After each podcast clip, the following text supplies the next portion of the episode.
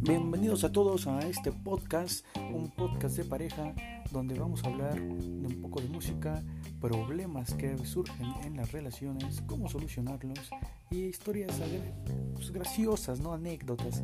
Estamos eh, con la más este, estimada y muy querida, apreciable eh, Chabeliux, que hoy nos acompaña en el foro.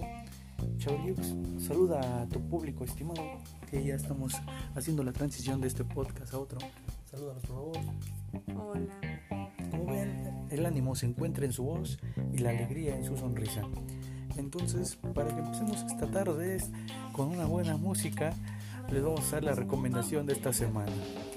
Escúchenlo, esto es Cartel de Santa.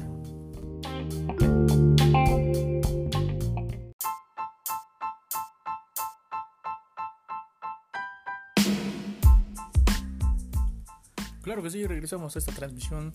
Acabamos de escuchar Cartel de Santa. Qué rola tan magnífica creó.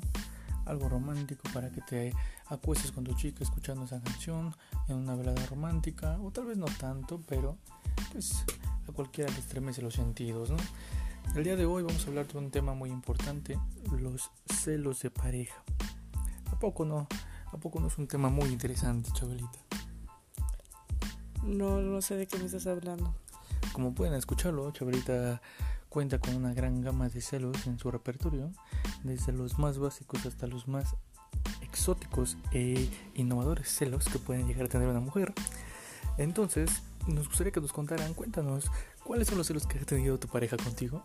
¿Cuáles más son los más extraños? Por decirlo, les puedo comentar un, un, un celo que haya tenido una vez ella.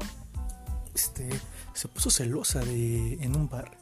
Estábamos en un bar comiendo y este se puso celosa de la hoster, de la hoster que te estaba ofreciendo una, una botella de promoción porque al parecer era una chica muy atractiva y ella no quería que la observara. Cuéntanos, Isabel, ¿cómo fue esa experiencia? No la recuerdo, no pasó.